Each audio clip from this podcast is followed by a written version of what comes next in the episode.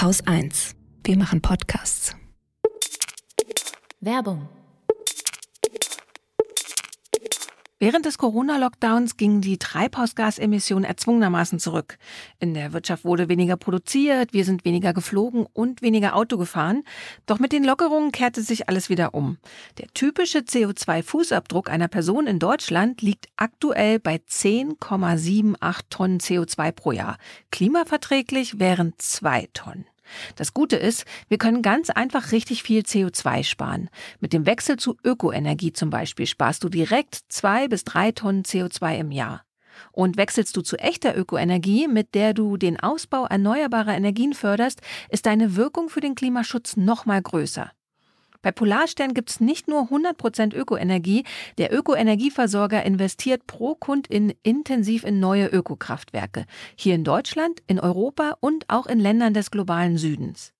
Den Menschen bei Polarstern reicht nämlich Klimaneutralität hier in Deutschland nicht, deswegen setzen sie sich für mehr Ressourcenschutz auf der ganzen Welt ein. Als Mitglied der Gemeinwohlökonomie hat sich Polarstern verpflichtet, dass soziale und ökologische Ziele genauso wichtig sind wie finanzieller Erfolg. Und das wird sogar extern geprüft und bewertet. Also vielleicht lohnt es sich mal zu prüfen, ob euer Anbieter so grün ist, wie er tut, denn wenn ihr wirklich was fürs Klima tun wollt, dann ist echter Ökostrom ein erster Schritt. Mehr Infos zu Polarstern und alle Angebote findet ihr unter www.polarstern-energie.de. Und wer mit dem Code Wochendämmerung zu Polarstern wechselt, der bekommt eine Gutschrift von 20 Euro auf seine erste Jahresabrechnung.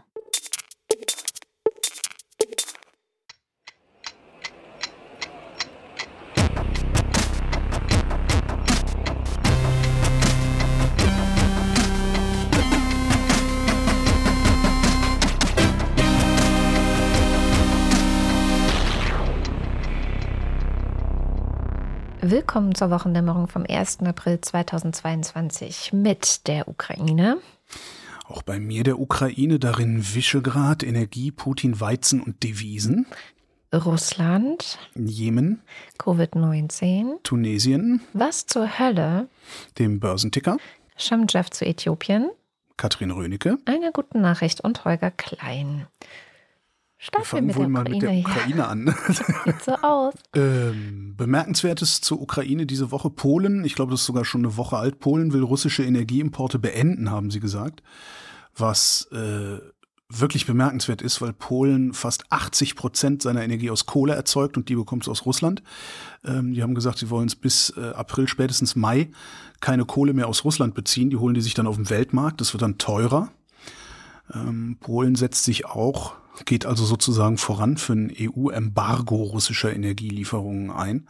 Bis Ende 2022 will Polen ohne russisches Öl und Erdgas auskommen, hat zumindest äh, Morawiecki gesagt. Äh, außerdem hat der Ministerpräsident gesagt, ähm, die EU-Mitgliedstaaten mögen seinem Beispiel folgen. Die EU-Kommission sollte wenigstens eine Steuer auf Energieimporte aus Russland erheben. Das äh, finde ich eigentlich auch so einen ganz interessanten Ansatz, der wenig diskutiert äh, ist bisher. Ähm, diskutiert wird ja ein Embargo und die Auswirkungen auf den Industriestandort Deutschland. Äh, was aber irgendwie ein bisschen untergeht, vereinzelt poppen mal so Forderungen auf, ist eben, ja, dann macht doch eine hohe Steuer drauf, dann haben wir da auch noch was davon. Mhm. Ähm, ich mal gucken, wie das geht und ob das geht, werde ich einfach nächste Woche mal meine beiden Ökonomen fragen, mit denen ich verabredet bin. Mal sehen, ob die eine gute Antwort darauf haben. Die Folge dieser frischen polnischen Haltung, vielleicht ist es die Folge, vielleicht ist es auch einfach nur ähm, der Tropfen, der das fast zum Überlaufen gebracht hat. Visegrad äh, scheint in Auflösung sich zu befinden. Visegrad ist so ein Zweckbündnis aus Polen, Ungarn, Tschechien und der Slowakei die sich so als äh, EU-internes Gegengewicht zur Achse Berlin-Paris sehen, äh, was vielleicht gar nicht dumm ist, sowas zu etablieren. Ähm, dumm ist an dieser Sache, dass auf EU-Ebene Polen und Ungarn sich jeweils gegenseitig decken, wenn es um Rechtsstaatsfragen geht. Äh, wenn solche Rechtsstaatsfragen verhandelt werden in der EU, muss einstimmig über ein Land geurteilt werden. Das Land, über das geurteilt werden muss, darf selbst nicht miturteilen. Aber Polen und Ungarn hebeln das dann regelmäßig äh, zum Vorteil des jeweils anderen Landes aus. Mhm. Jetzt allerdings scheinen die anderen Länder Ungarn nicht mehr so geil zu finden wie früher. Weil nämlich Ungarn Waffenlieferungen durch Ungarn hindurch ablehnt, von einem Embargo auch nicht wirklich was wissen will, vor allen Dingen Energie äh, beziehen die weiter fröhlich aus Russland. Äh, die, de facto stehen die auf Putins Seite, ja, also so sieht das aus. Äh, reden zwar, aber sie handeln äh, anders, also ein bisschen so wie wir. Die haben nämlich auch ein ähnliches Problem wie wir, nämlich eine sehr hohe Abhängigkeit von russischer Energie. Was Orban allerdings hat, beziehungsweise nicht hat, ist Eier. Also der hat noch weniger Eier als unsere Regierung. Er ist aber auch im Wahlkampf, muss man ja auch sagen. Da sind ja jetzt am Sonntag Wahlen. Das und stimmt ja, ist dann vielleicht schwierig, Eier zu haben. Das stimmt. Ähm, aber ist halt auch bei so Hilfsdiktatoren, wie der Orban ja auch einer ist, äh, wenn es drauf ankommt, scheißen die sich immer ein. Ne? Das ist bei das, das, das ist äh, bei Orban so, das ist bei Putin so, das ist äh, bei Erdogan so, auch wenn Erdogan gerade eine vergleichsweise gute Figur noch macht. Ähm, nichtsdestotrotz, die versuchen immer so gerne Kritik zum Schweigen zu bringen weil sie eigentlich feige sind. Es ist halt Feigheit vor der Freiheit, Feigheit vor dem Machtwechsel und so. Ähm, da, da sehe ich dann halt schon irgendwie ein Muster. Was auch nicht passieren wird, ist, dass sich Visegrad ganz trennt, weil Polen und Ungarn brauchen sich ja dann am Ende doch noch, weil nur weil Krieg ist, hören die Rechtsstaatsverletzungen in den Ländern jeweils ja nicht auf und das wirkt natürlich auch weiterhin in die Europäische Union. Aber immerhin findet das nächste Visegrad-Treffen schon mal nicht statt, weil nämlich auch die Tschechen Orban nicht mehr ganz so prall finden wie bisher. Also da scheint sich dann auch, ich sag mal, innereuropäisch ein bisschen was zu verschieben. Mhm. Muss man mal ein Auge drauf halten, finde ich ganz interessant. Ja, ich meine generell, du hast es gerade schon angesprochen, äh, dass Erdogan gar nicht so eine schlechte Figur macht. Das liegt ja auch daran, dass die sogenannten Friedensverhandlungen zwischen Russland und der Ukraine gerade in Istanbul stattfanden, diese Woche auch davor schon, und er so ein bisschen die Vermittlerrolle einnimmt zwischen ja, Ukraine schrägstrich dem Westen und äh, Türkei eben auch ja selber NATO-Mitglied und gleichzeitig ist er ja eigentlich ein bisschen befreundet mit Putin gewesen, wobei das ja immer so ein Hin und Her auch war, ne? Also zwischen seinen eigenen autokratischen Interessen und ähm, aber trotzdem irgendwie auch so eine gewisse Sympathie für den anderen Autokraten beziehungsweise Diktatoren. Naja, die, die Türkei bezieht Energie aus Russland. Die Türkei ja. hat den Luftraum nicht gesperrt für Russland. Ähm, die Türkei hat die Einreise für Russen nicht gesperrt. Also da, das ist schon. Äh, ne? Auf der anderen Seite weiß jetzt jeder, was Bayraktar-Drohnen sind, weil die Türkei diese Dinge an die Ukraine Eben. geliefert hat.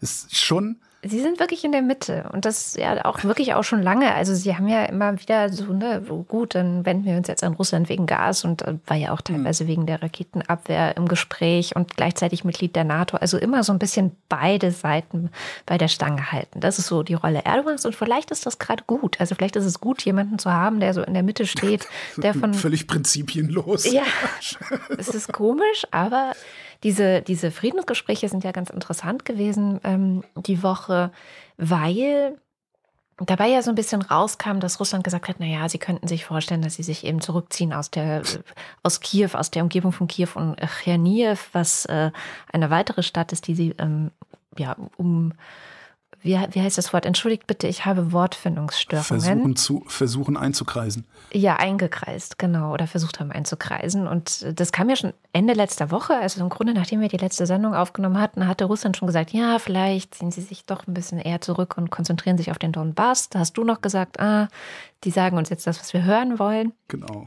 Inzwischen sieht es aber tatsächlich so aus, also zumindest haben auch ähm, offizielle US-Beobachter, die äh, auch Satellitenbilder und sowas auswerten, gesagt, ja, also Russlands Truppen ziehen sich zurück. Man kann das schon auch sehen. Es gibt trotzdem noch Angriffe, sowohl in Cherniv als auch aus Kiew werden weiter äh, vereinzelte Bombenangriffe gemeldet, aber die Truppen ziehen sich eben zurück. Und da kann man auch, also der Economist hat es diese Woche ein bisschen versucht zusammenzufassen, was jetzt eigentlich für Russland so ansteht und noch möglich ist. Und es sieht ja trotz allem so aus.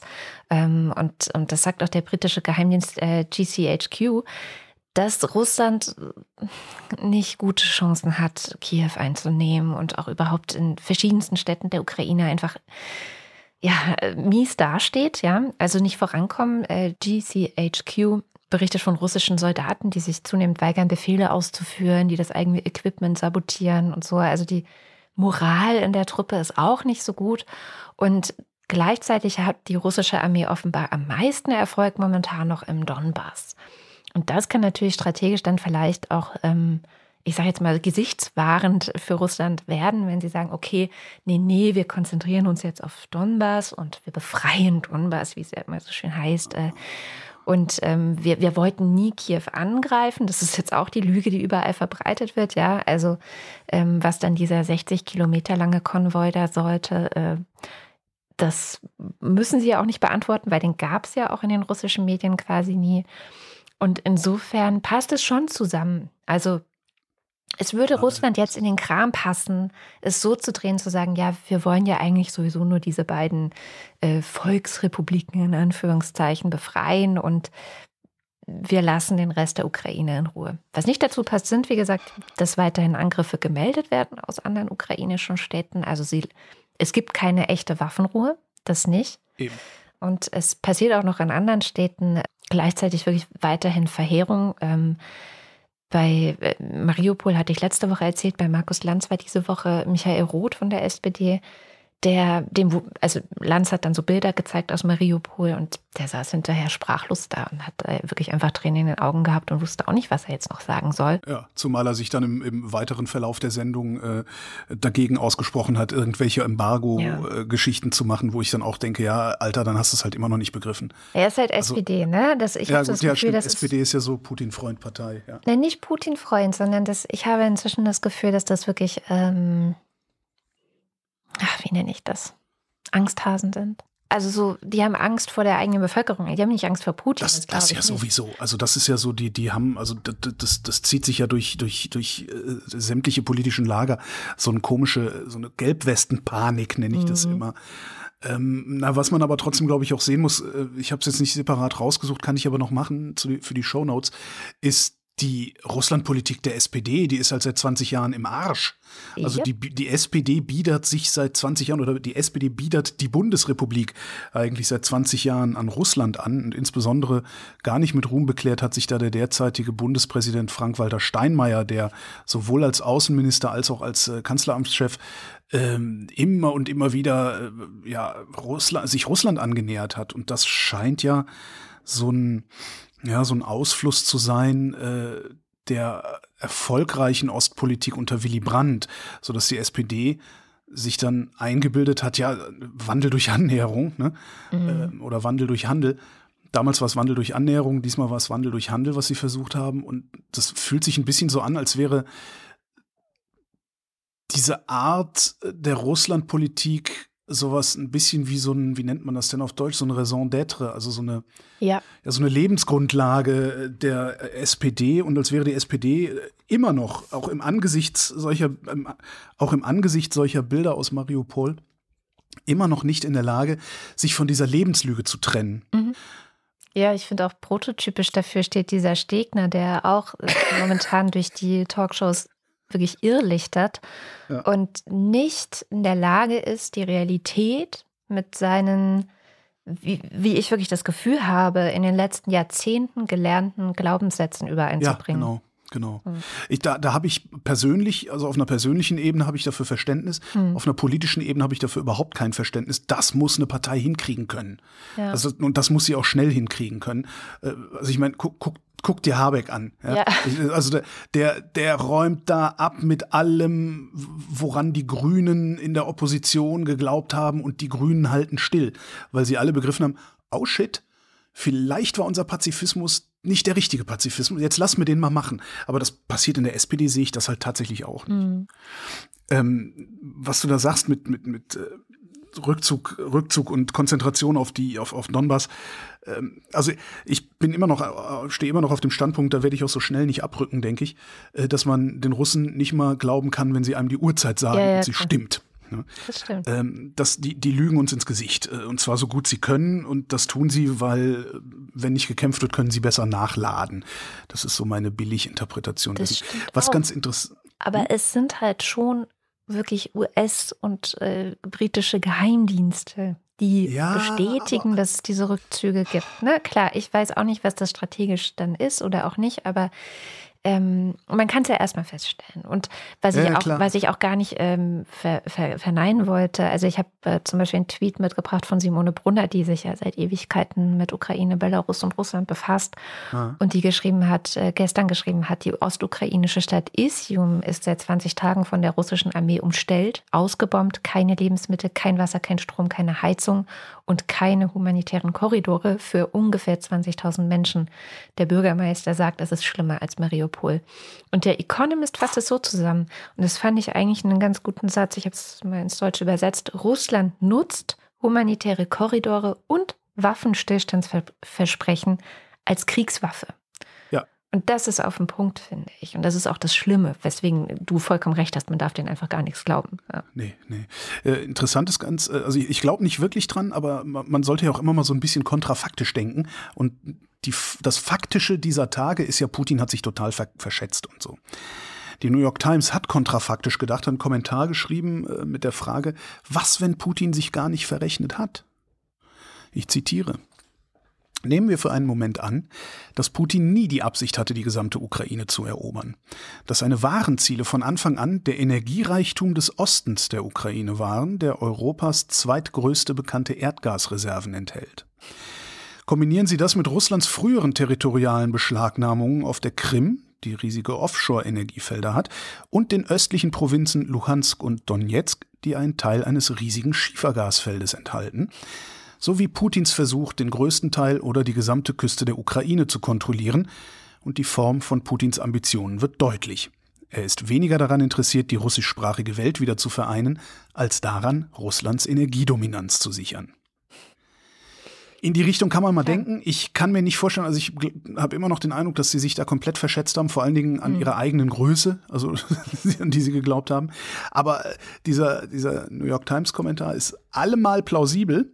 Ja. Plausibilität ist das Wesen der Verschwörungstheorie. Aber vielleicht ist das ja mal eine echte. Aber es ist auch so, ne, was ich gerade meinte, dieses sich das Gesicht jetzt wahren können. Selbst wenn sie das nicht so geplant haben, könnten sie es hinterher so darstellen und es würde für alle und eben auch für die Kommunikation nach innen, also nach, Ja. nach Russland, würde es auf einmal Sinn ergeben, warum sie das alles gemacht haben. Und natürlich, sie erhöhen den Druck so sehr, dass, ich kann es mir vorstellen, viele, vielleicht sogar in, inklusive Zelensky, sich heimlich denken, ja, der Donbass ist verloren. Zum Beispiel. Ne? Also den, Na, Zelensky hatte doch auch irgendwie gesagt, äh, da kann man, man kann darüber diskutieren, aber nur, wenn alle Truppen hier raus sind und wir darüber eine Volksabstimmung machen können. Und das wäre ja zum Beispiel auch mal noch, noch eine Sache, wo man, ne, dann, dann sehen sie es ja. Ne, Das wäre dann halt so, als würden wir sagen, wir machen eine Volksabstimmung, keine Ahnung, Schleswig-Holstein an Dänemark zu geben oder irgendwie sowas. Also machen kann man sowas ja immer. Das, was, was ich da halt wichtig fände, und das ist das, was mich so ein bisschen beunruhigt auch, also abgesehen von allem anderen, ähm, bei einem Blick auf die Karten mit den Fronten und so, ähm, es scheint ja wirklich so auszusehen, als wolle Russland die Ukraine vom Meereszugang abschneiden. ja. Und das äh, sollten die sich nicht gefallen lassen. Und das sollten vor allen Dingen wir auch, ähm, ja, nicht uns nicht gefallen lassen, sondern wir sollten dafür sorgen, dass die Ukraine mit hinreichend Waffen ausgestattet wird, dafür zu sorgen, dass da keine Kriegsschiffe sind. Ja. Und diese Waffen scheinen die noch nicht in ausreichender Menge zu haben. Ist auch sowas, was ich so in einigen Analysten-Tweets gelesen habe, dass die Ukraine dringend äh, Langstreckenwaffen braucht. Also so dicke Bertha.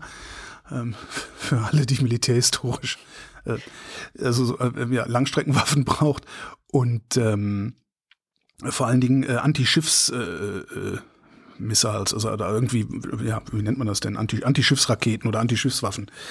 Was mir auch wirklich wichtig erscheint, weil wenn die von der von den Handelswegen per, zur See abgeschnitten sind, dann kriegen die halt langfristig ein Problem. Mhm. Womit ich mich ja immer noch beschäftige, ist dieses Energieembargo. Mhm. Ähm, zwischenzeitlich sind ja ein paar mehr Arbeiten erschienen, äh, die sich angucken, welche Folgen so ein Energieembargo gegen Russland haben würde.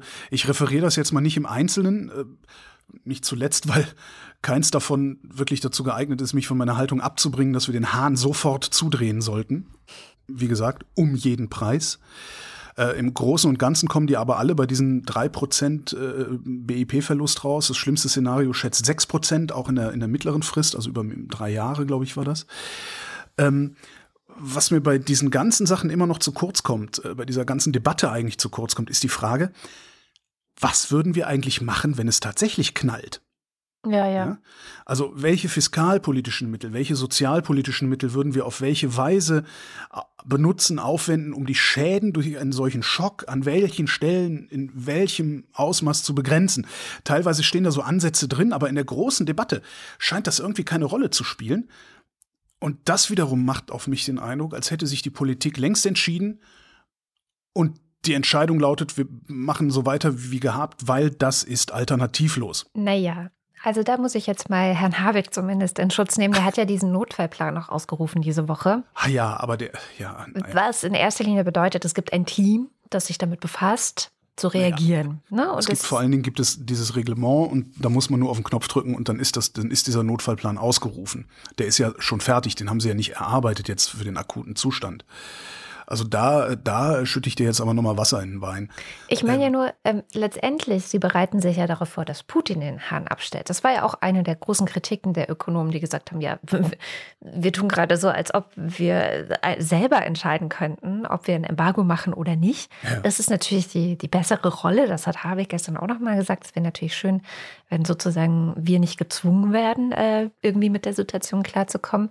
Aber es ist immerhin so, dass man sich auf diesen Fall mehr oder weniger jetzt auch vorbereitet und einstellt. Und Da, da, gibt's auch, gibt's auch so, äh, weißt du, diese, diese Aussagen aus der Bundesregierung, ich glaube, es sind im Wesentlichen Lindner, also der große Nagus der Ferengi, äh, der, der gleichzeitig sagt oder zu verstehen gibt, äh, wenn Putin den Hahn abdreht, dann kriegen wir das hin, aber wenn wir den Hahn abtreten, dann ist. Massenarbeitslosigkeit. das ist so ein bisschen das Absurde. Das ist, Ha- Habeck redet auch nicht viel anders, muss man auch mal ganz ehrlich sagen. Ja, ja, ich habe zuletzt Lindner gesehen damit. Ja, also ähm, und insofern äh, glaube ich aber auch, das ist ja auch immer alles politisches Signal geben, ne? Also weil da, dass wir jetzt diesen äh, Notfallplan Stufe 1 irgendwie aktiviert haben, das ist natürlich dann auch im Guardian, in der New York Times und kommt auch in Russland an. ja, ich glaube auch, das ist eine, Ne? eine Nachricht an, an Russland Ja. und nicht eine Nachricht an uns. Ja, ja. Genau, und das finde ich aber auch eine wichtige Botschaft. So, hey, okay, pass auf, ähm, wir bereiten uns darauf vor. Also gucken wir mal, es ist schon auch ein Muskelspielen und es ist eben was anderes, als was wir die ersten Wochen immer erlebt haben, zu sagen, egal was Russland macht, nein, wir werden auf jeden Fall keinesfalls äh, unsererseits diese Zahlungen einstellen oder ein Embargo machen. Aber nichtsdestotrotz gibt es zumindest in meiner Wahrnehmung keine wirklichen Planspiele. Wer fährt was zuerst runter, was wird wie, wer substituiert seine Zulieferung und tralala. Ja, darum, ja. Also, und das ist auch so meine Kritik an der Kritik an diesen Modellen, die wir da sehen. Also es gibt ja durchaus Kritik. Äh, die, diese ganzen Kritiker sagen aber im Grunde alle, nein, das geht alles nicht, weil Massenarbeitslosigkeit. Aber niemand ist bisher mal hingegangen, hat die Gegenrechnung aufgemacht, äh, die die Probleme dann entweder tatsächlich als unlösbar beziffert oder wirklich mal sagt, naja gut, dann muss BASF halt so und so und so und so handeln. Und da kommen wir dann auch wieder da raus, wo ich seit Jahren meine Standardkritik an Deutschland habe. Wir denken immer nur in Problemen, die es zu vermeiden gilt, aber wir denken so gut wie nie entlang der Frage, wie lösen wir das Problem? Ja, wir sind nicht resilient. Ne? Das ist das große, große, große, große Thema, dass wir immer nur reagieren Ja. und nie aktiv irgendetwas vorausplanen oder voraussehen. Ja. Und was, was, was mich betrifft, ist das halt gerade ein Problem, das wir eben nicht vermeiden dürfen. Aber ja, ist halt meine, mein Problem. Your mileage may vary. ne? ja, du bist damit sicherlich nicht alleine. Und ich glaube sogar, dass äh, wahrscheinlich Herr Habeck in der Regierung ganz auf deiner Seite ist. Und dann muss er ja trotzdem noch mit äh, Olaf Scholz und mit Christian Lindner darüber diskutieren. ja. Das ist halt auch das Problem. Ich möchte auch nicht in seinen Schuhen stecken, aber dafür macht er es ja trotz allem sehr gut, weil er der Einzige ist, bei dem ich das Ja. Gefühl habe, wenn er irgendwo mal was sagt, wenn er redet, dann ist er so ehrlich, wie er ehrlich sein kann. Was nicht das Gefühl ist, was ich bei Olaf Scholz zum Beispiel habe. Und Christian Lindner, da brauchen wir gar nicht erst von anfangen. Wobei, also ich, ich, ich kenne ein paar Leute, die ein paar Leute kennen, die ein paar Leute in der SPD kennen. So, ne? Und was mir von da kolportiert wird, ist halt, der Scholz weiß ganz genau, was er tut und der tut das genau richtig und der tut das auch genau gut. Der labert halt nur nicht drüber. Und wenn er mal labern muss, kriegt er das nicht hin, weil er nicht labern kann. Ich, ich weiß nicht, was davon zu halten ist, aber das ist so, weißt du, das ist dann so äh, ein Kumpel von einem Kumpel, der, der sagt, nee, nee, mach dir da mal keine Sorgen. Aber ich bin gespannt, der ist auch alter SPDler, vielleicht kann der auch nicht aus seiner Haut raus. Eben. Ich tue zu diesen Arbeiten noch mal ein paar Links zum selber nachlesen in die Shownotes. Äh, Da gibt es einen vom Sachverständigenrat äh, für die gesamtwirtschaftliche Entwicklung, vom DIW, vom Deutschen Institut für Wirtschaftsforschung.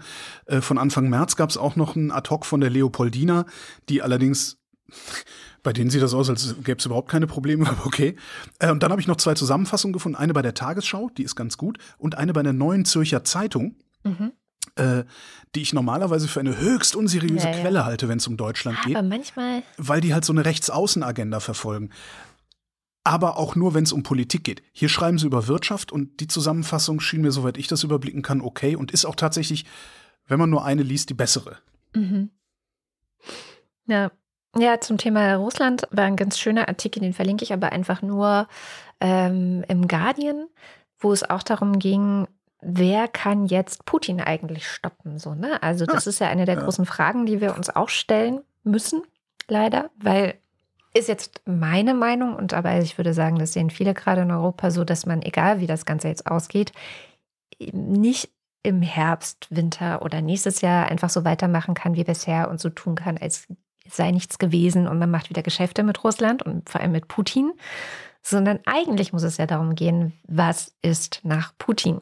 Also gibt es ein nach Putin? Gibt es ein Gibt es ein anderes Russland nach ja, Putin? Genau, genau. Gibt es ein anderes Russland? Und die, die, die, dieser Kommentar ist insofern ganz schön, als er ganz klar sagt, niemand kann Russland dabei helfen. Niemand. Nicht Europa, nicht die USA, nicht die NATO, nicht die Ukraine, was auch immer, sondern Russland selbst muss dieses andere Russland schaffen. Also die Russinnen und Russen selbst müssen dieses andere Russland schaffen und müssen sich auch so ein bisschen aus dieser ja, Schlafwandlerei oder wie auch immer man das nennen möchte, äh, herausbewegen und, und, und selbst aktiv werden. Also es hat auch ähm, es gab ja lange Spekulationen über diese russische ähm, Fernsehredakteurin, die mit dem Schild bei dem ersten Sender aufgetreten ja, die, ist. Ja. Ne? Mhm. Und die ja wirklich überall gefeiert wurde und wo dann die ukrainischen PolitikerInnen und, und auch andere Leute aus der Ukraine so ein bisschen gemutmaßt haben, das sei alles gestaged von, vom FSB und das würde Putin Ja, ich hatte ja auch so, ich hatte ja auch die ganze Zeit. Ja, ja, das kam aber auch wirklich direkt danach. Also die ukrainischen Leute waren da immer schon sehr misstrauisch, äh, was, was sie angeht. Und sie war diese Woche bei Lanz. Das kann ich auch nur ja. empfehlen, sich mal anzuschauen. Und sie ist, würde ich jetzt einfach mal sagen, eine sehr ehrliche Haut. Sie hat auch sehr ehrlich gesprochen, auch sehr ehrlich darüber gesprochen, dass sie selber Angst hat, jetzt instrumentalisiert zu werden durch die russische Politik, als so ein Signal Signaling in Richtung Westen guckt. Bei uns kann man doch sagen, was man will und wird nicht sofort weggesperrt und so weiter.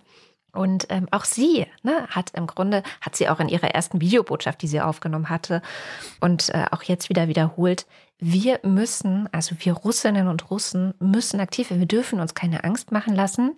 Sie selber lässt sich auch keine Angst machen. Sie bleibt in dem Land, sie bleibt dort präsent, auch wenn sie dafür vielleicht weggesperrt wird, auch wenn sie dafür vielleicht ins Lager kommt sondern er kann uns nicht alle gefangen nehmen. Er kann uns doch nicht alle ins Gefängnis sperren.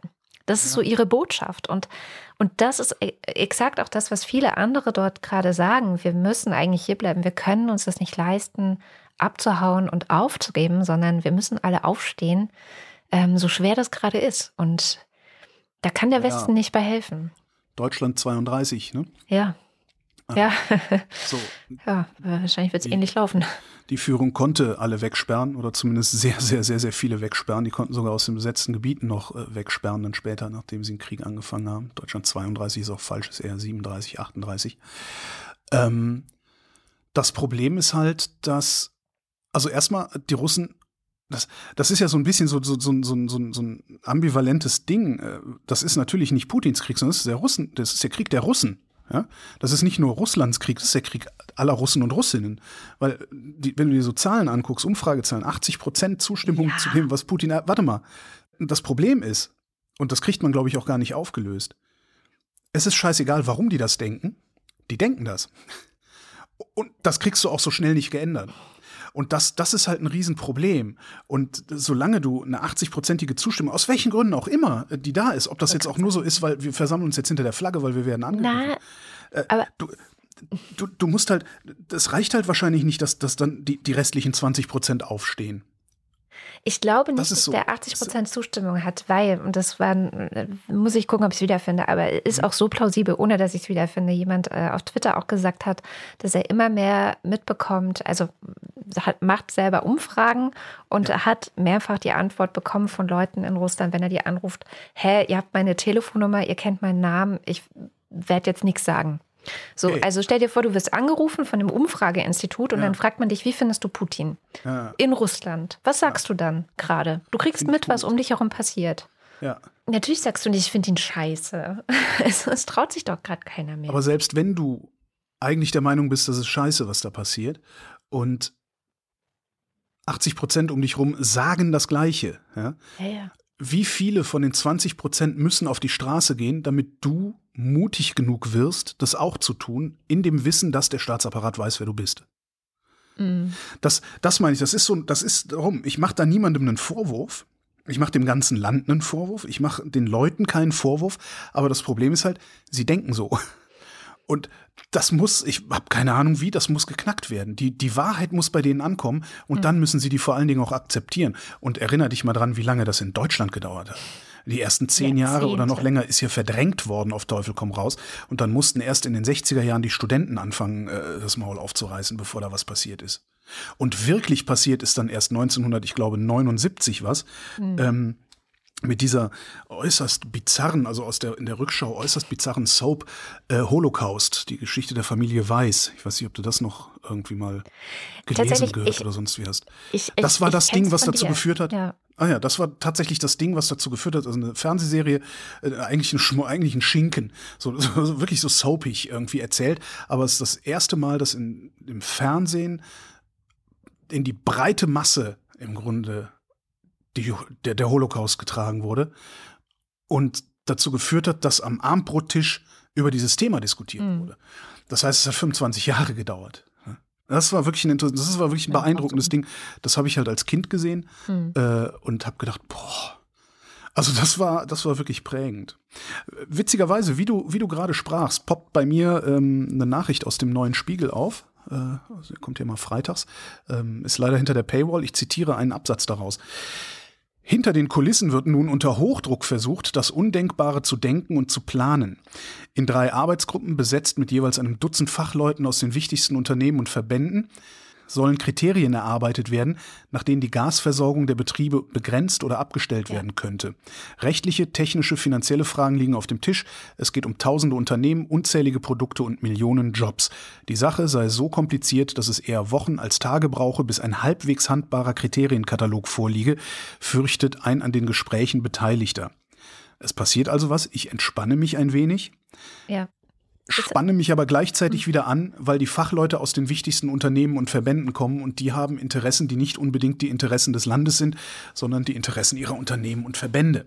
Ja, das kennen wir ja schon aus der Klimapolitik. Aber exakt das hat der Guardian auch diesen Mittwoch schon berichtet. Deswegen meinte ich, also da passiert schon was. Diese erste äh, Stufe des Notfallplans bedeutet auch, dass sich Leute zusammensetzen und eben gucken, okay, was wird zuerst abgeschaltet und wie können wir den Rest irgendwie, die Grundversorgung sicherstellen. Ich habe jetzt nur ein bisschen die Befürchtung, dass die chemische Industrie mit der Papierindustrie dann darum ringt, äh, ne, wer, ist, wer ist das größere Opfer und wer kriegt mehr Zugeständnisse und so. Aber gut, die sollen erstmal machen. Es kursiert gerade, ähm, das hat sowohl ähm, der Bundeskanzler Olaf Scholz als auch der Wirtschaftsminister Robert Habeck äh, mehr oder weniger explizit gesagt in dieser Woche. Es kursiert so eine Aussage, dass Russland oder Putin mit den Devisen, die wir dahin überweisen für Gas und also, ne, die Devisen, die wir dahin bezahlen, dass sie damit ja gar nichts anfangen könnten, weil ja die russische Zentralbank sanktioniert wäre. Das klingt für mich seltsam und äh, ich habe dann auf Twitter mal gefragt, stimmt das? Und alle, die sich auskennen, sagen, nein, das stimmt nicht. Äh, nicht mir geantwortet, aber trotzdem nehme ich ihn exemplarisch. Das ist ein sehr kurzer Twitter-Thread von Janis Kluge von der Stiftung Wissenschaft und Politik. Der sagt, stimmt nix. Ja. Und das Schönste ist, irgendjemand hat ihn dann gefragt, ja, kannst du mal erklären, warum? Und er antwortet, es gibt da keine gute Erklärung, außer dass es eben nicht stimmt. Es gibt keinen Grund, aus dem Putin die Devisen nicht nutzen können sollte. Damit kann alles Mögliche in der Welt gekauft werden, damit können Schulden bedient werden und damit wird der Rubel gestützt.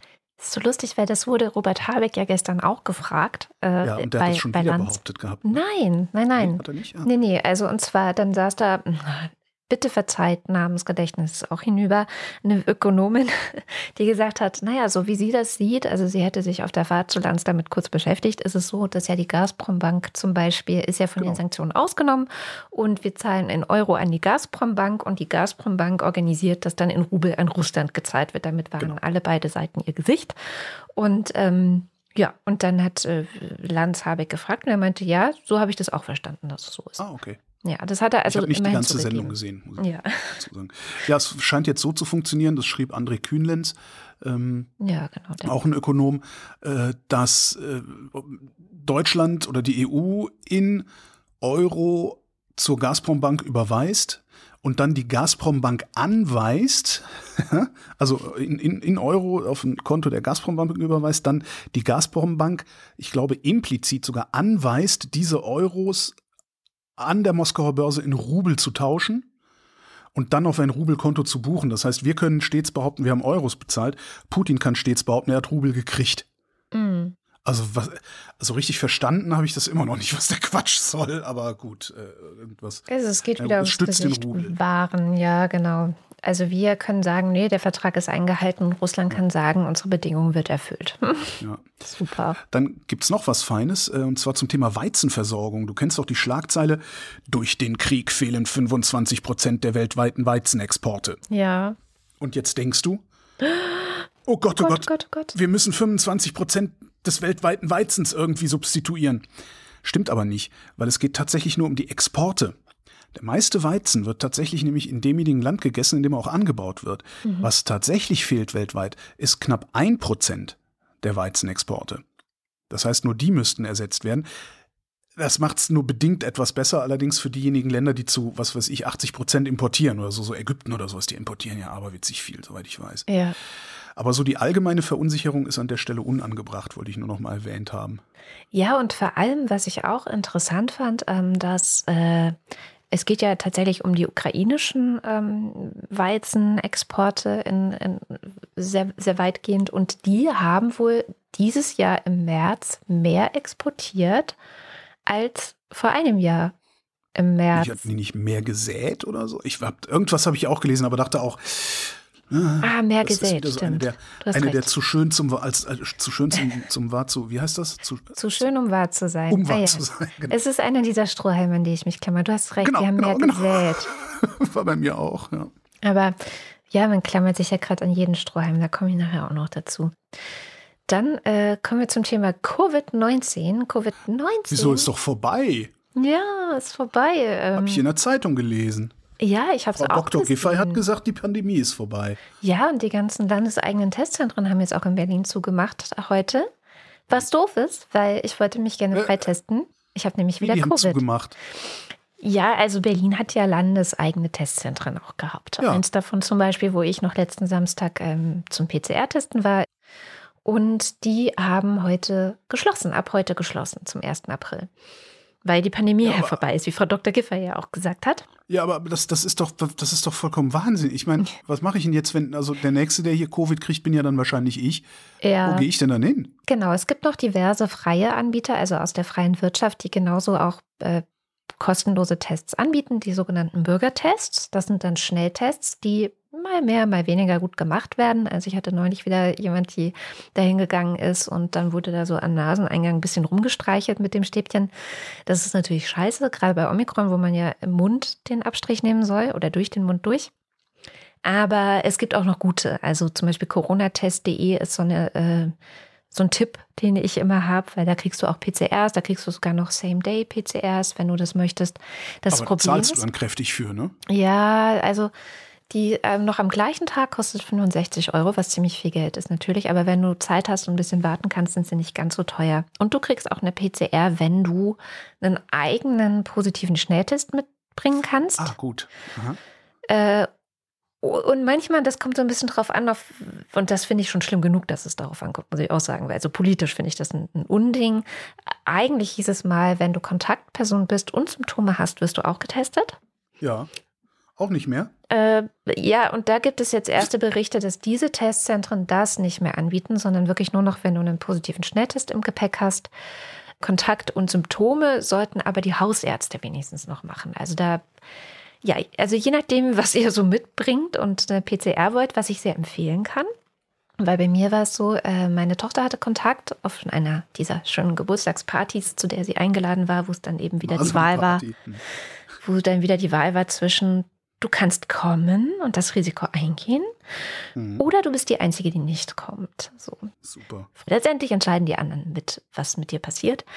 Und ähm, das Ende des äh, Geburtstags war, dass die Hälfte der Gäste inklusive des Geburtstagskind äh, infiziert waren. Und ich habe dann so gemerkt, okay, ähm, ich hatte Kopfschmerzen und eine laufende Nase, aber alle Schnelltests und das waren schon die, die vom Pi und auch vom Spektrum und auch von, wie heißen die, Zerforschung als sehr gut ähm, äh, hervorgehoben wurden. Alle Aha. Tests waren negativ.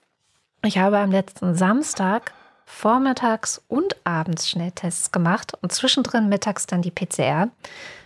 Beide Schnelltests waren negativ und zwei Tage später die PCR positiv. Also die PCR von Samstag, die war Samstag positiv, aber ich habe halt leider erst zwei Tage später das Ergebnis bekommen. Ich sag, ist das denn also natürlich wäre es, wäre es aus statistischen Gründen, allein um auch zu sehen, wie ist das Infektionsgeschehen, weil ich glaube, diese Abwasserscreening und so, dazu ist Deutschland ja immer noch nicht bereit. Nee. Ähm, das aus statistischen Gründen wäre es sicher sinnvoll, aber ist es überhaupt aus persönlichen Gründen, ist das noch sinnvoll? Also wenn ich jetzt irgendwie Husten, Halsweh, Kopfweh habe, bleibe ich einfach so lange zu Hause, bis alles in Ordnung ist, monitore mhm. meinen Blutsauerstoff und fertig. Also folgendes. Ist jetzt natürlich für, für, für mich ist super, weil ich, ich bin Freiberufler, ich muss nur ein paar externe Termine absagen oder verschieben oder umlegen auf Remote. Ähm, aber du weißt halt nie, wie lange es dauert. Das ist halt das, das Problem. Stimmt. Du weißt nicht, bist du nach acht Tagen wieder fit und kannst ja. wieder arbeiten oder nicht. Also äh, Margarete Stokowski hat es ja mal so schön auf den Punkt gebracht, die ist ja wirklich geboostert gewesen, hatte dann Omikron und ist immer noch mit Long-Covid beschäftigt. Ich weiß jetzt gar nicht, 50 Tage oder sowas sind es bestimmt inzwischen. Ähm, und hat halt den Fehler gemacht, es eben nicht von Tag 1 gleich irgendwie an alle möglichen Stellen zu melden. Und im Zweifel, wenn du hinterher länger berufsunfähig bist, wegen Long-Covid zum Beispiel, Scheiße, ja musst du ja nachweisen können, dass du eine Covid-Infektion hattest. Ja.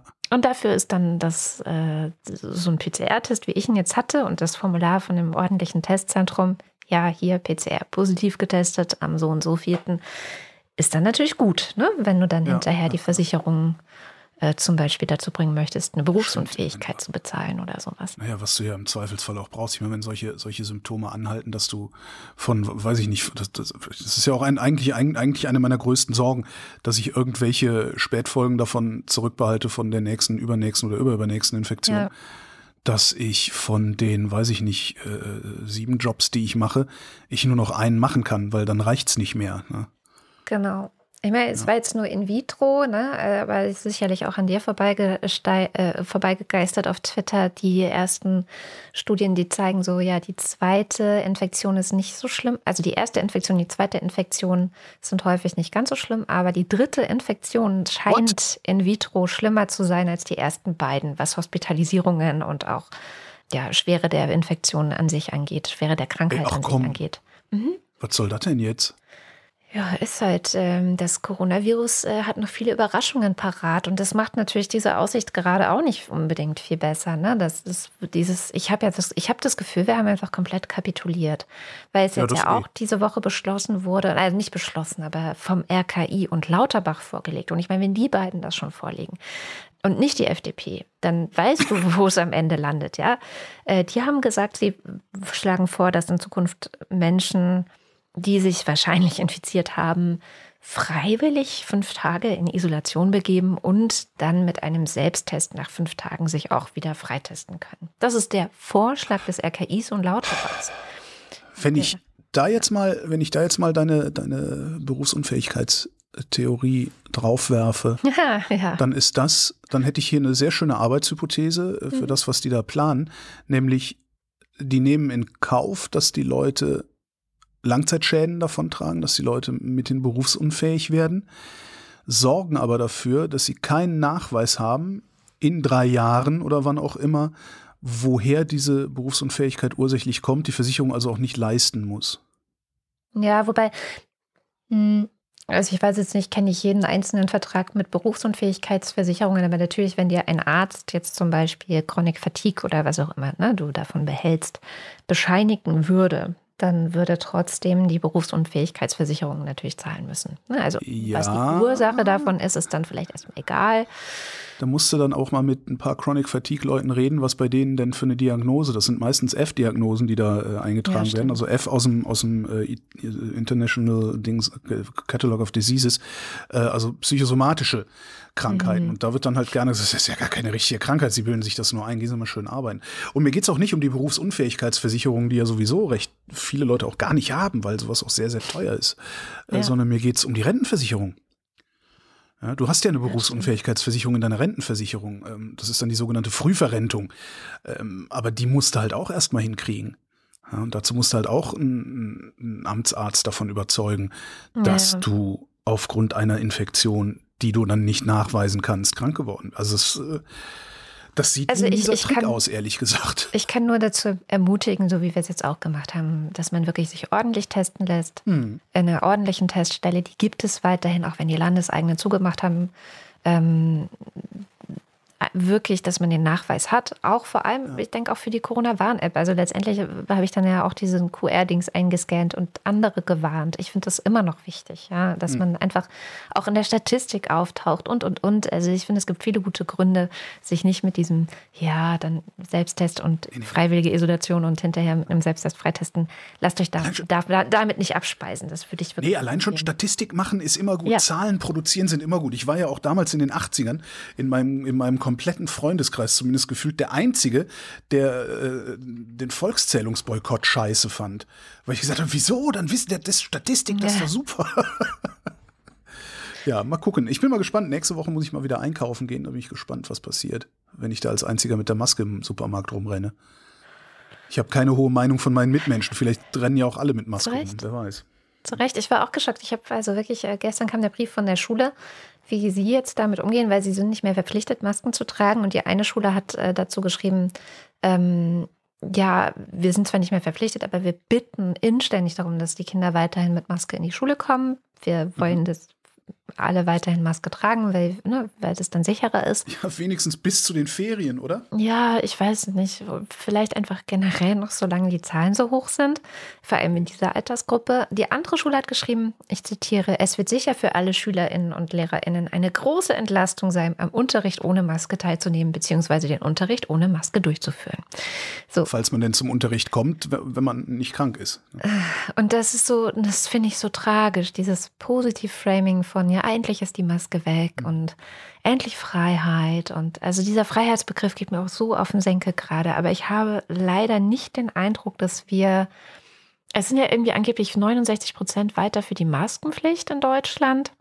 Aber ich sehe die nicht halt um mich nicht. herum. Ne? Also Ja. die anderen Ja, genau. Eltern und die Lehrerinnen und Lehrer. Und ich sehe das nicht. Ich sehe diese 69 Prozent leider nicht. Und ich bin auch relativ überzeugt, dass wenn ich, wenn ich irgendwann mal wieder in den Supermarkt gehe, äh, ich dann wahrscheinlich auch ziemlich allein sein werden, werde.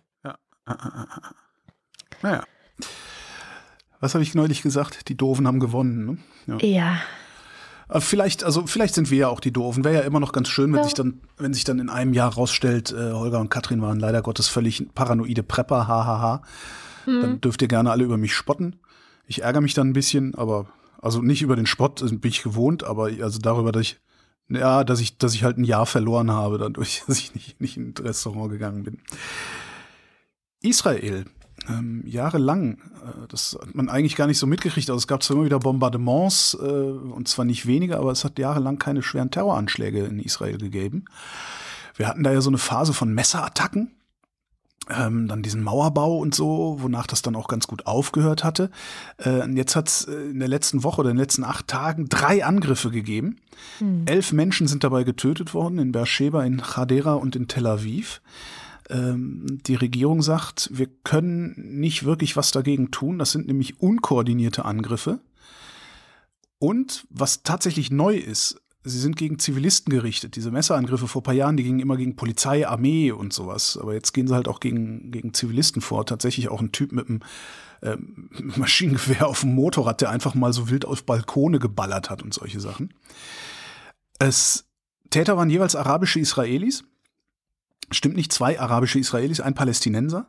Ähm, zum Anschlag in Beersheba gibt es kein Bekenntnis, aber Kontakte des Attentäters zum IS. Chadera gab es sogar ein Bekenntnis vom IS und in Tel Aviv gab es auch kein Bekenntnis, das war äh, der Palästinenser. Allerdings der wahrscheinlich so quasi sein eigenes Bekenntnis ist, weil Besatzung, tralalala. Ähm, wollte ich einfach nur mal erwähnt haben, weil äh, der Blick nach Israel gerade so ein bisschen ähm, mhm verschwommen zu sein scheint oder ein bisschen äh, untergeht äh, über den Krieg hier in Europa, in Europa. Ja. Was auch gerade untergeht über unseren Krieg hier in Europa, ist ein Krieg, der schon über ein Jahr in Äthiopien tobt, in der Region Tigray. Und äh, Shamjaf hat uns das diese Woche mal wieder mitgebracht, weil es wirkt eigentlich schon so, dass kein Ende in Sicht ist. Und vor einer Woche kam dann aber doch die Nachricht von einem eventuellen Waffenstillstand. Zumindest hatte der äthiopische Präsident äh, diesen angekündigt. Was daraus geworden ist und wo wir jetzt stehen, das erzählt uns die Scham am besten selbst. Wie ist denn die Situation in Tigray gerade? Sehr schlimm, würde ich sagen. Und ich weiß, manche würde das jetzt überraschen, weil sie vielleicht irgendwo in den Nachrichten gelesen haben, dass die Regierung in Äthiopien einen Waffenstillstand verkündet hat am 24. bzw. 25. März. Und man ja eigentlich äh, sagt, oh, vielleicht, vielleicht kommt ja dieser, dieses, dieser Krieg endlich zu einem Ende. Aber die Situation ist immer noch sehr, sehr instabil und sehr schlimm. Denn seit eineinhalb Jahren bekämpfen sich die Regierung in Äthiopien und das Bundesland Tigray und die Tigray People's Liberation Front, also kurz TPLF, schon und äh, Zehntausende Menschen sind schon ums Leben gekommen. Das ist die Vermutung. Die Zahl ist nicht konkretisiert, nirgendwo bestätigt, aber die Menschen, ja, das hat eigentlich zu einer sehr, sehr schweren humanitären Krise geführt, dieser, dieser Krieg. Und es fehlt nicht nur an Nahrungsmitteln, es fehlt wirklich an allem äh, für die Menschen in Tigray. Und äh, dazu kommt auch noch, dass momentan einige Länder in Afrika von einer extremen Dürre betroffen sind. Und Äthiopien gehört leider auch dazu. Und die Zahlen sind immer noch sehr, sehr, sehr schlimm, nämlich äh, rund sechs Millionen Menschen, die in, noch in Tigray sind, sind nach Angaben der Vereinten Nationen faktisch von der Außenwelt eigentlich abgeschnitten. Und fünf Millionen Menschen, darunter eine halbe Million Kinder, benötigen dringend eben diese Hilfslieferungen, vor allem Nahrungsmittel. Da kam diese Nachricht vom Waffelstillstand, ähm, ehrlich gesagt, ja, zu einem sehr überfälligen Zeitpunkt, nicht zu einem guten Zeitpunkt, sondern zu einem sehr, sehr überfälligen Zeitpunkt. Denn alles ist ähm, abgeschnitten. Mittlerweile auch sind Telekommunikation, sind Finanzdienstleistungen blockiert. Das heißt, die Menschen haben nicht einmal Zugriff auf ihre, auf ihr Geld auf den Konten, auf ihren Bankkonten. Und nicht Regierungsorganisationen sowie auch JournalistInnen sind weiterhin eben auch, ähm, ja, abgeschnitten von dieser Region. Und Seit dem 24. und 25. März, also als eben Abiy Ahmed, der äh, Ministerpräsident des Landes, äh, den unbefristeten äh, Waffenstillstand angekündigt hat, ist leider auch nicht viel passiert.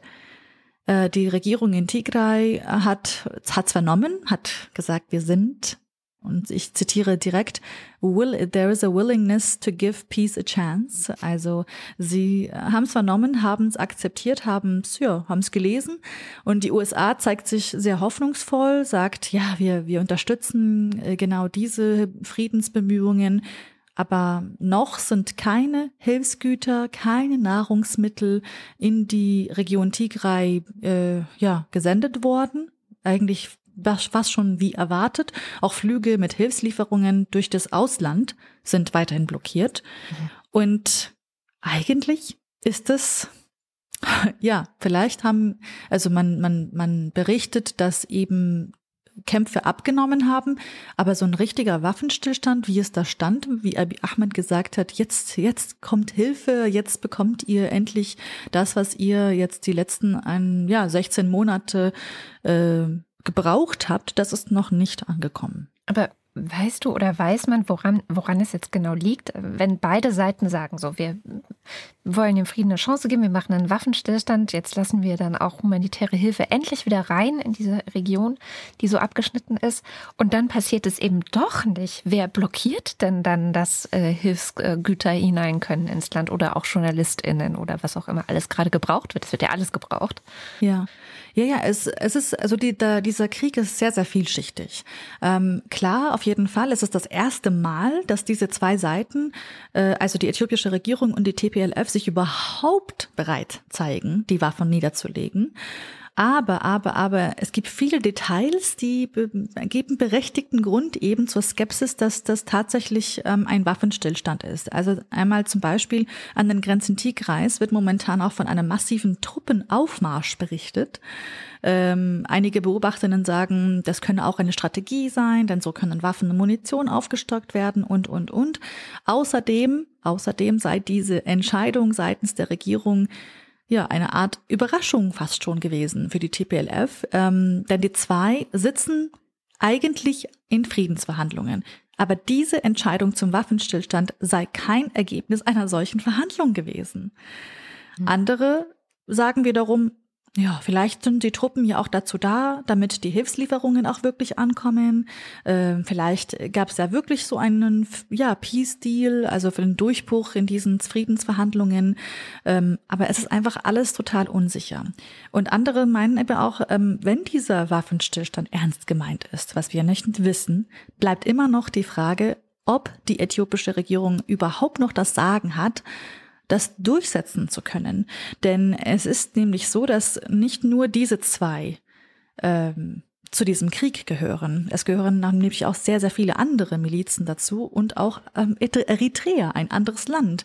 Eins ist nämlich sicher, das wissen wir, dass die ultranationalistischen Amharen-Milizen und Eritrea sind in ihrem Hass auf Tigray vereint. Immer noch. Sie reden sogar offen von totaler Vernichtung Tigrays.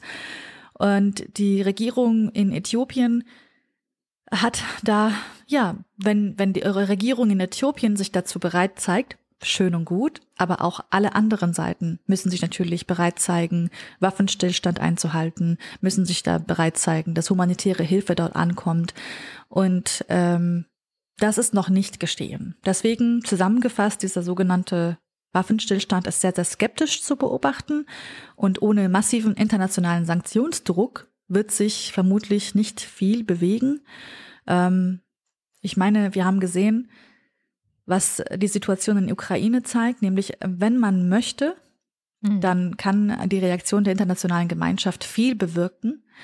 Ähm, und ich hoffe, dass es vielleicht auch hier dazu kommt, dass die internationale Gemeinschaft auch wirklich darauf pocht, dass hier einfach ein Ende dieser, dieses Krieges irgendwann eingeleitet wird. Denn immerhin leben in Äthiopien rund 115 Millionen Menschen.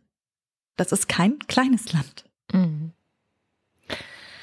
Vielen Dank, liebe Scham, dass du unseren Blick nochmal dahin gewendet hast und vor allem auch deutlich gemacht hast, wie wichtig es ist, dass die internationale Gemeinschaft hier nicht wegschaut.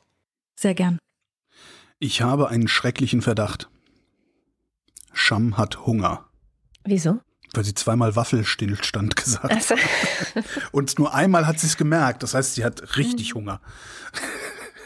Aber wo wir gerade bei Afrika sind, äh, gibt es auch noch zwei Dinge, auf die man zumindest mal gucken sollte, was jetzt eine neue interne Rubrik in meinem Kopf ist. Ich hatte das schon mal versucht, aber dann irgendwie aus den Augen verloren. Ich nenne die Rubrik hier auch hinsehen. Was mhm. irgendwie, also ja, einfach nur, damit ich es nicht vergesse. Äh, Jemen, im Jemen, den hatten wir letzte oder vorletzte Woche, glaube ich, hatte ich den schon mal, da gibt es diesen Stellvertreterkrieg zwischen Saudi-Arabien und dem Iran. Saudi-Arabien für die offizielle jemenitische Regierung, der Iran für die Houthi-Rebellen, äh, die letztes Wochenende eine dreitägige Waffenruhe ausgerufen haben und einen dauerhaften Waffenstillstand angeboten haben.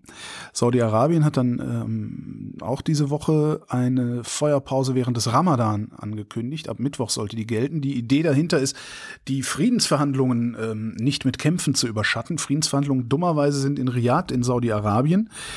Ähm, am Dienstag haben die angefangen, ähm, gibt allerdings das Problem, dass die Houthis gar nicht da sind. Die Houthis kontrollieren äh, wie es so schön heißt, die Mehrheit der wichtigsten Bevölkerungszentren des Jemen. sind eingeladen worden, haben die Einladung aber abgelehnt äh, und gesagt, sie würden vielleicht lieber ähm, mit Saudi-Arabien oder der von Saudi-Arabien geführten Koalition an einem neutralen Ort verhandeln, äh, mhm. auch gerne in anderen Golfstaaten, aber halt nicht an einem Ort der Kriegspartei, was ja auch irgendwie so ein bisschen einem bekannt vorkommen könnte, jetzt yeah. im Ukraine-Krieg. Ne? Ähm, ich weiß nicht, was passiert. Ich habe auch ehrlich gesagt ähm, nicht rausfinden können, ob dieser Waffenstillstand tatsächlich hält. Vielleicht gibt's dann irgendwie übers Wochenende noch irgendwelche neuen Nachrichten. Ich wollte nur mal sagen, der Krieg im Jemen findet statt und äh, hört so schnell anscheinend auch nicht auf. Und in Tunesien, Nordafrika, ne, so mhm. das Land, von dem ja immer gesagt wurde, dass es den arabischen Frühling am besten verlassen hat, mit Demokratie und so weiter und so fort, da ist es auch so geil nicht. Denn vor ähm, acht Monaten hatte der Präsident der tunesische das Parlament suspendiert die Immunität der Abgeordneten aufgehoben und regiert seitdem per Dekret. Die Abgeordneten fanden das irgendwie nicht ganz so geil, äh, haben das diese Woche einfach mal ignoriert, haben eine virtuelle Sitzung gemacht und für die Rücknahme der Maßnahmen gestimmt. Gleichzeitig hat das Parlament den Präsidenten des Putsches bezichtigt. Daraufhin hat der Präsident, Sayed heißt er, das Parlament komplett aufgelöst, um, Zitat, den Staat und seine Institutionen zu schützen. Die Begründung, das Treffen ist ein gescheiterter Putschversuch und eine Verschwörung gegen die Sicherheit des Staates. Hm. Mhm. Es, ist, äh, es ist auch in Tunesien schwierig. Tunesien ist halt sehr korrupt, die Wirtschaft läuft mhm. nicht so gut, hohe Jugendarbeitslosigkeit. Äh, das Problem, was du im Parlament hast, ist, die äh, Islamisten sind die stärkste Partei. Also müsste man auch noch mal, und das versuche ich dann einfach mal, ähm, da mit jemand Kompetentem zu reden, vielleicht Corrie, Nordafrika-Corrie oder irgendwie sowas, mhm. sich da mal eine Sendung mache, weil das ist eigentlich auch ganz interessant, weil man hat von Tunesien immer so dieses Bild, oh ja, da kannst du prima in Urlaub hinfahren, das ist das einzige Land, wo Friede, Freude, Eierkuchen herrscht und nee, so. Nee, nee, nee. Ja, nee, tut's halt nicht. Nee. Eigentlich ist keins der Länder so richtig auf die Füße gefallen. Also es sah lange so aus, als sei Tunesien das, was in Richtung Demokratie sich aufgemacht hat, aber dann eben doch irgendwie wieder abgebogen, leider. Was ich dann auch noch in meine hier mal hinsehen Rubrik äh, übernehmen werde und zwar dringend übernehmen werde, ist die Frage, was macht eigentlich China? Weil, äh, wie es irgendjemand auf Twitter formuliert hat, da ist die nächste geopolitische Großbaustelle, die noch niemand wirklich im Blick hat.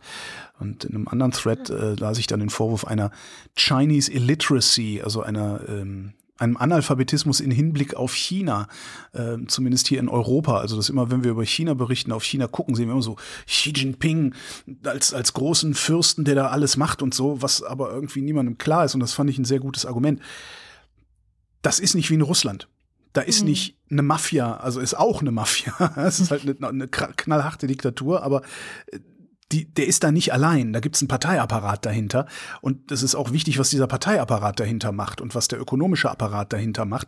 Und die sind alle nicht so sehr auf einen zentralen Führer fixiert, wie das in Russland der Fall ist. Das heißt, man muss da wahrscheinlich anders hingucken. Und da wollte ich jetzt in Zukunft mal versuchen, auch ein bisschen mehr ja, Blickwinkel zu sammeln, die da hingehen und nicht nur die South China Morning Post. Es gibt ja viele momentan, zumindest international, wo da sehr stark hingeschaut wird. Der Economist schaut äh, sehr stark da drauf und es gab so einen wunderschönen Wortspiel-Podcast von äh, The Daily, von der New York Times. Der äh, Titel war All That She Wants. ähm, ja. Äh, und war eben auch im Zusammenhang mit der Ukraine-Krise jetzt, ne? Weil mhm. es ist ja auch, also ich verstehe immer nur die Hälfte. Adam Tooze hat ja diesen Newsletter Chartbook, den ich immer so sehr, fertig, den Typ. Den versuche ich, ich lese den echt, ich äh, habe den immer auf und dann brauche ich einen Tag, um diesen Newsletter zu lesen, was sicherlich auch an meiner momentanen kognitiven Verfassung liegt. Nein, aber nein, nein. Das ist alles völlig, dein Gehirn ist völlig in Ordnung oder meint es auch kaputt. Aber das ist wirklich, der macht mich so fertig, der Typ. Ich weiß überhaupt nicht, wie der, wie, ich denke über, ich schaffe das schon nicht, das in einer, in einer angemessenen Zeit durchzulesen. Wie schafft er das bitte, das zusammenzustellen? Ja. Naja, der jedenfalls hat er auch sehr viele Analysen zum Thema China äh, immer drin und ich würde davon mehr erzählen, wenn ich davon mehr verstehen würde. ja, vielleicht müssen wir da mal ein bisschen hinkommen, so langsam. Mm, absolut. Ähm, die gute Nachricht ist diese Woche auch eher ein Strohhalm und geht. Ich hatte vorhin ja schon angeteasert äh, zum Thema Covid. Ich hab's erwischt. Also sicherlich Omikron, sicherlich diese BA2-Variante, gehe ich jetzt mal von aus. Ähm, so viele, wie sich da auf diesem Geburtstag angesteckt haben. Und äh, das Hauptsymptom, was ich habe, ist nach ein paar Tagen, weil Kopfschmerzen weg war, auch die Nase wieder frei und ich habe eigentlich keine klassischen Erkältungssymptome überhaupt nicht mehr, sondern ich habe richtig krass Brain Fog. Also diese Gehirn funktioniert nicht mehr richtig Gefühl, Konzentration ist im Arsch. Ich habe Wortfindungsstörungen, ich vergesse Dinge wirklich von einer Minute auf die nächste. Also Kurzzeitgedächtnis ist richtig schön äh, im Arsch auch wieder. Ähm, wie ist es mit körperlicher Fitness? Habe ich nicht getestet. Ich muss ja zu Hause bleiben. Ich kann, kann ja. nicht viel machen. äh, hängen die meiste Zeit mit dem äh, auch Corona-kranken Kind auf dem Sofa rum und wir gucken ja. halt fern. So, das ist, deswegen kann ich dazu nichts sagen. Weil körperliche Fitness, das war ja bei deinem Long-Covid äh, nach der ersten Infektion, war das ja auch ein sehr, sehr gravierendes Symptom. Also hat sie nicht ja. nur Brainfuck, sondern konntest du nicht mal mehr irgendwie sauber Treppe steigen und so. Ja, wobei, äh, ich hatte zuerst den Brainfuck, der ewig nicht wegging. Und ähm, dann nach zwei Monaten habe ich eigentlich erst gemerkt, dass ich tatsächlich auch die Fatigue habe. Also das okay. kam auch erst äh, mit so ein bisschen Verspätung. Shit. Jedenfalls äh, habe ich die gute Nachricht äh, am Rande in einem Artikel der Harvard Medical School über eine neue Studie oder mehrere neue Studien zum Thema Long-Covid Brain Fog, also wirklich so diese kognitiven Einschränkungen, die man davon hat, gefunden. Und der Satz äh, ist äh, frei übersetzt, lautet er, die Heilung der Gedächtnisprobleme tritt innerhalb von sechs und die Verbesserung der Konzentration innerhalb von neun Monaten wieder auf. Aha. Dies deutet darauf hin, dass die kognitiven Schwierigkeiten, die mit Covid einhergehen, wenngleich sie sehr weit verbreitet sind, trotzdem auch reversibel sind. Also die gute Nachricht ist, ja. dass es nach sechs Monaten das Gedächtnis wieder besser wird und nach neun Monaten auch die Konzentration. Was eine gute Nachricht ist, auch angesichts der Aussicht, dass es vielleicht nie wieder besser wird. Interessant war nicht die Studie, das war eine deutsche Studie. Ähm, und zwar hatten da 136 Menschen teilgenommen, die gar nicht wussten, dass sie an so einer Long-Covid-Studie im Grunde teilnehmen. ja, super. Sondern die Verbl doppelt verblindet. genau, die sind auf eine Webseite gegangen. Die Webseite hat gemeint, so hier ähm, so, so, eine Art Spiel angeboten, um einfach zu gucken, wie, wie gut funktioniert euer Gehirn, wie, wie gut könnt ihr denken. Ne? Also so ja. testet euch mäßig und hat nebenbei abgefragt, äh, hattet ihr eigentlich Covid? Mhm. Und 40 Prozent der Leute hatten Covid, waren genesen, 60 äh, Prozent nicht. Und alle haben angegeben, dass sie weder ähm, irgendwelche Sprachfindungs- oder Gedächtnisstörungen, also keine kognitive, alle haben angegeben, wir haben keine kognitiven Probleme. Ja, wir sind, ja. Unsere Gehirne funktionieren super, haben alle von sich gedacht. Hinterher stellt sich raus, dass die Gruppe der 40 Prozent, die Covid hatte, signifikant schlechter abgeschnitten hat als die Gruppe der Leute, die das nicht hatten.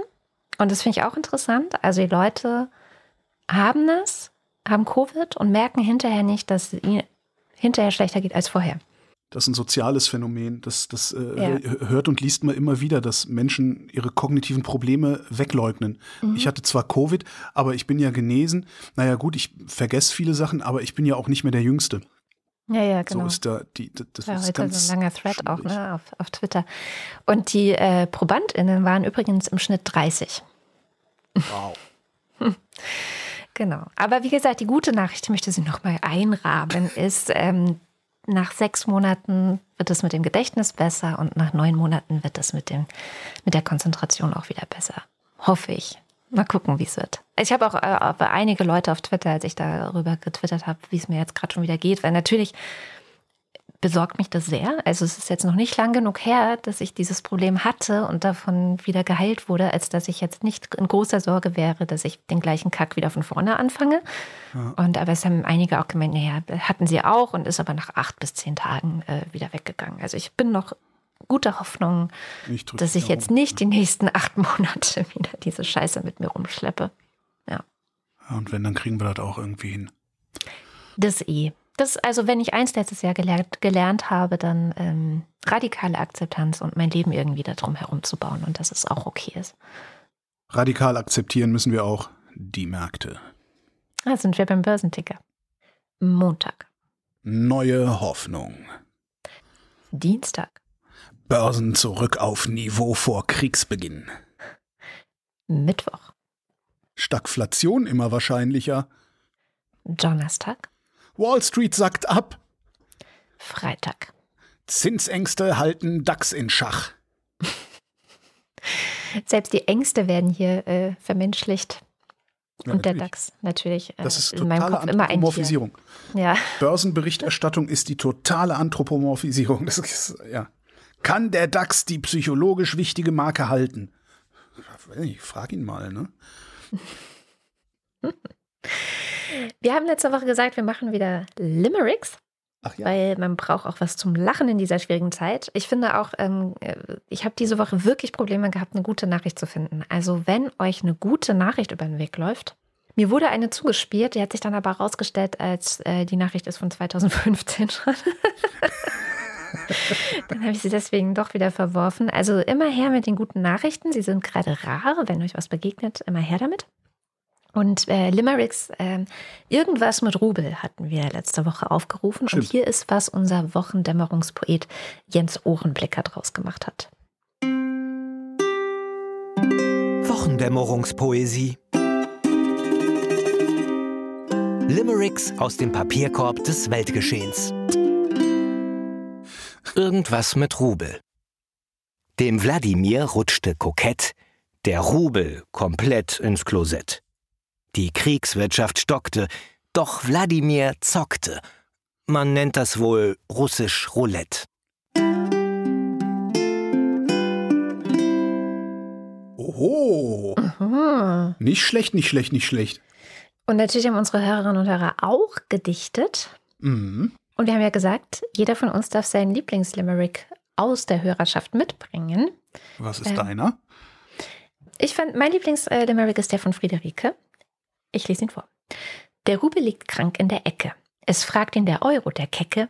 Was ist los, Kumpel? Ach, röchelt jener ganz schwach. Ich hab Putin und glaub, ich verrecke. Ich fand Julia gut mit Es zog einst Herr Putin ein Rubbel los. Darauf stand in Fraktur einen Krieg brich los. Und in seinem Wahn, genickt und getan, ward er bald all seine Rubel los. Ja, sehr schön. Oh, aber rubbellos, rubbellos, das ist auch, das lädt auch geradezu ein, nicht wahr? Nicht, nicht? Ja, es gab, glaube ich, noch ein mit Rubbellos und Rubellos, ne? Ja, ja, genau, von Volker auch. War aber nicht ganz im Versmaß von Limericks, muss man sagen. Das sowieso, also da ist sowieso noch, da ist noch Luft drin. Also auch, ich finde auch, äh, ich glaube auch unser Poet hat da eine Silbe einfach länger ausge, ausgezogen, ja. äh, statt eine reinzusetzen. Da muss, da müssen wir noch mal, noch mal ein bisschen Zug reinbringen hier. So. Was machen wir, was, was limmericken wir denn äh, für diese Woche? Also zu nächster Woche, über diese Woche. Also ich habe jetzt hier gar nichts, was passt. Tja, ist schwierig, ne? Ist schwierig, wenn man nichts Lustiges erzählt hat vorher. Fällt Ich habe wirklich geguckt nach guten Nachrichten. Ne, es muss ja nicht mal eine gute sein, kann ja was Lustiges sein, also was ganz Absurdes wie so eine bescheuerte Überschrift oder so. Hätte ich bestimmt was gefunden. Nächstes Mal denke ich besser drüber nach. Ich schlage vor, Steinmeier. Hm? Steinmeier. Ohne größeren Fokus auf Russland oder so, Steinmeier. Na gut. Cutie, dann war das die Wochendämmerung vom 1. April ohne jegliche Scherze oder hast du irgendeinen versteckt? Äh, bestimmt hat sich irgendwo ein Scherz eingeschlichen, aber ich habe den selber nicht gesehen. Wir hoffen auf den Abspann. Vielleicht haben die Ultras und der Fanclub ja äh, die ein oder andere, äh, den ein oder anderen Schmunzler uns untergejubelt. Ach so, genau, den müssen wir auch noch bringen. Es tut mir wirklich leid. Also du merkst, mein Gehirn, ne? Das ist schon, naja. Ja, ich versuche dir ja hier über die Rampe zu helfen, aber du konterkarierst das ja, indem du immer wieder darauf hinweist, dass du ein Problem hast. Ja, ich möchte einfach für, für ähm, wie heißt das Wort? Naja. Ja, schön. Ah, so viel Spaß mit so viel, so wenig Gehirn. Ja, für die paar Hier, Mark. Ja. hier kommen die Ultras und der Fanclub. Das sind die, die uns besonders viel Kohle ins Crowdfunding werfen, weil wir ja davon leben, dass wir hier crowdfinanziert sind. Was nicht heißt, dass wir nicht gelegentlich auch Werbung machen, um uns noch mehr Luxus leisten zu können. Die Ultras. Auweia, Olaf und ein enttäuschter Fiete. War wohl nix mit der Eins. Guido Baulich. Alexander Bonsack freut sich über das erste Spaghetti-Eis der Saison mit Sahne, weil entgegen Holgers Tipp nicht ganz so mächtig. Marc Bremer. Oliver Delpi, Silke Dietz. Onkel Dittmeier, Franz Emirs Fahrt. Andreas Freund, Erik Fröhlich. David Hasenbeck, Adrian Hauptmann. Katharina Hüll, Monstertelche lenkt den Geldstrom aus bekannten Gründen für eine Weile um. Ich habe euch aber weiter lieb und danke für die schöne Weihnachtskarte. Es ist eine Katastrophe, die Entscheidung über Maskenpflicht in die Gesellschaft zu delegieren, denn damit wird das Konfliktpotenzial direkt entladen. Ich rechne mit einer deutlichen Zunahme der Alltagsaggression und mit eskalierenden Konflikten.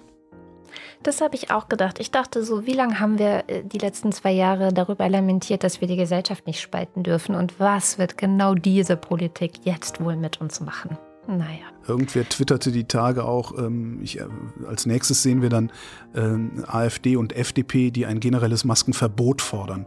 Ja. Der Jan. Matthias Johansen. Arndt J. Kästner. Oliver Krüger. Wing Commander Lord Fleshers Hausmusik. Late night, come home, work sucks, I know. She left me roses by the stairs, surprises let me know she cares. Äh, das sind, ähm, das ist von äh, Heiko Linke. Ernest Linker. Müsli, Müsli, Miam, Miam, Miam. Robert Nieholm. Rufus Platus. Nu, sagen Chris und Moni. Tatsächlich habe ich zwei Bands im Kopf, von denen das ist oder von denen das sein könnte. Und von einer von den beiden ist es. Und ich traue mich nicht, einen, einen der beiden zu sagen, weil ich Angst habe, das Richtige zu sagen. Weil, wie manche ja gemerkt haben, ich immer das Falsche sage. Aber es haben nicht viele gemerkt.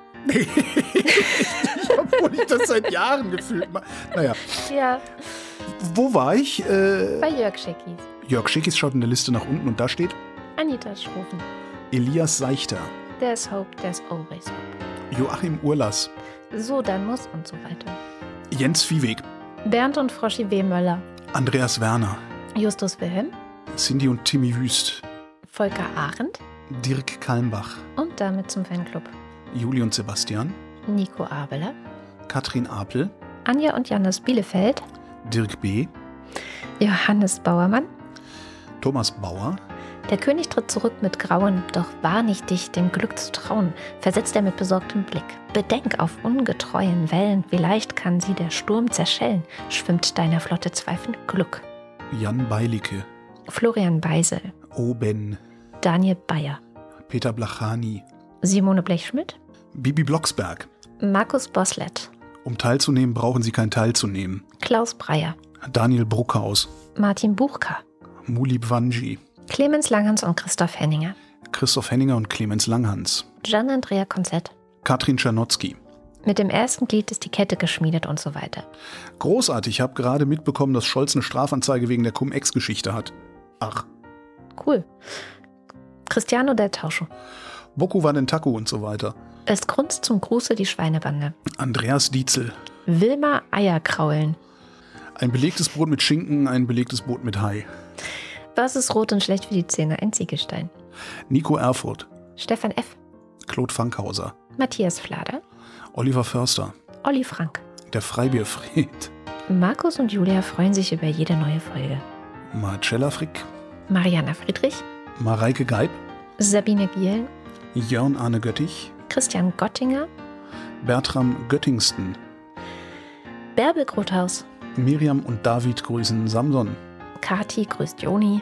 Ricardo Gatter. F und H. Simon Hägler. Ich bin ein Möder, halb Mensch, halb Schröder und Vladis bester Freund. Silke Hartmann. Der Alexander Hauser. Jan Heck. Sven Hennissen. Ralf Herbst. Tobias Herbst. Nils und Hilke. Lars ist von Versagen der Politik entsetzt und trinkt jetzt bei Thai. He Greta van Vleet, You're the One I Want Jasper. Philipp Kaden. Arne Kamola.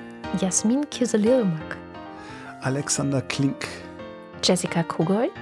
Thomas Kohler. Markus Krause. Magali Kreuzfeld. Felix Kronlage Damas. Pia Kronquist. Thomas und Corina. Mieze, Katze und Krümelmonster, niemals ohne Kekse und so weiter. Oliver Kulfing. Sebastian Lenk und Henry Vize. Detmar Liesen. Erwin Lindemann. Nico Linder. Florian Link. Mein Name ist Ipsum. Lorem Ipsum. Sabine Lorenz. Rölli Ludwig. Von allein hören keine Kriege auf. Nichts passiert, wenn man nur daran glaubt. Sagt, was ihr denkt, dann hört man euch auch. Macht euch laut.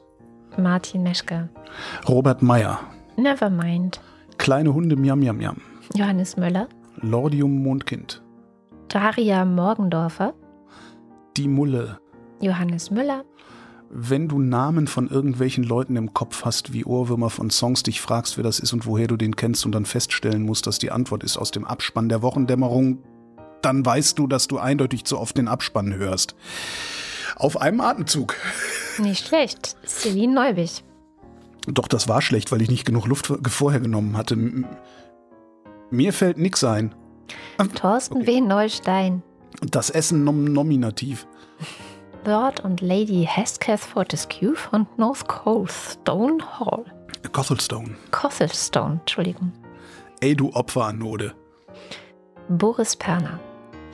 Nora Hoffmann und Peter Schmäler. Jochen Philipp. Es heißt Pommes. Nee, heißt es nicht, es heißt Fritten. Da will ich doch nur jemand ärgern. Josef Porter. Es heißt Fritten. Wir hatten gestern Gwyneth- Pommes. Gwyneth und Priscilla Molesworth. Sebastian Quapp. Pom Pommes heißt das nicht, Fritten heißt das. Volker Racho.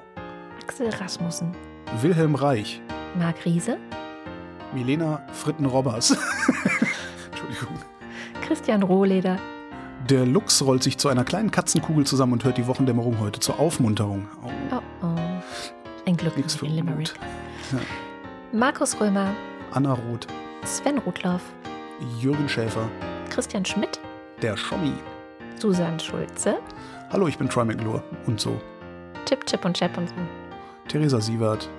Abracadabra, Hokus Krokus, Luxus Locus, Dim Salamibim. Birgit Sobich. Im Übrigen bin ich der Meinung, dass Nationalismus keine Alternative, sondern eine Katastrophe ist. Der Kopf ist nicht zum Nicken, sondern zum Denken da.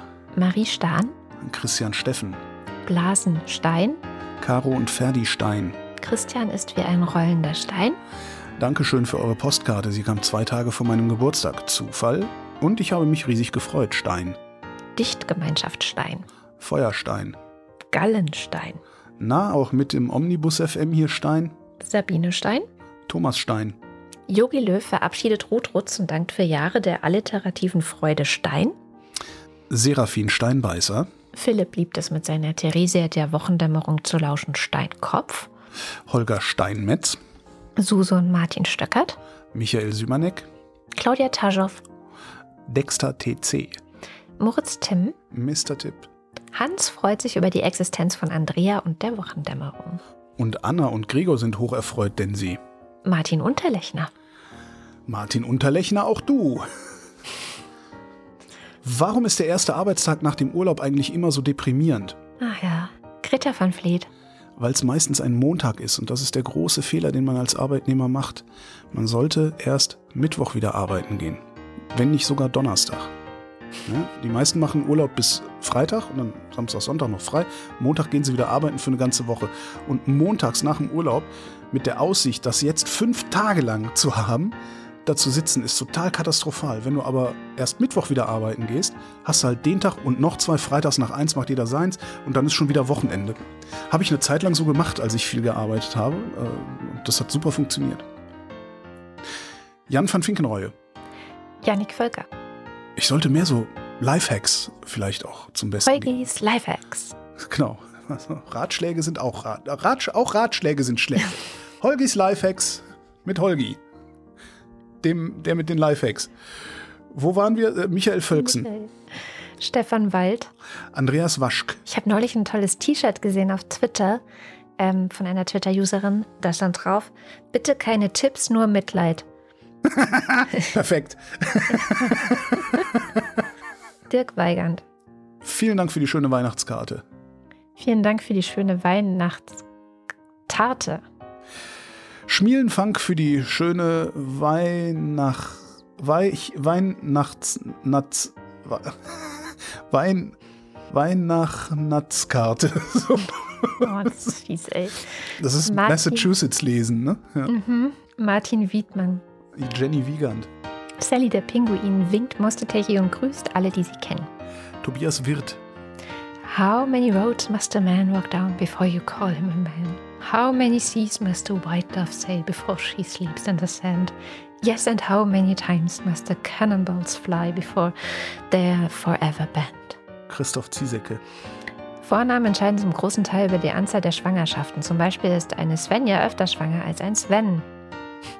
Ich bin so alt, ich konnte noch wütend den Hörer auf die Gabel knallen. Schön war's. Homert, Genau. Mini Did you just hang up on me?